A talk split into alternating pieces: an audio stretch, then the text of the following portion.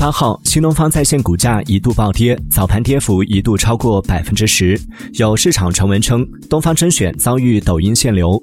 对此，公司回应记者称，没有接到抖音限流通知。目前，公司在大力发展自营产品，相关内容会在接下来的财报里披露。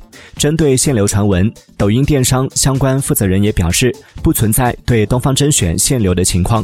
东方甄选是抖音电商优质生态中的一个代表性商家。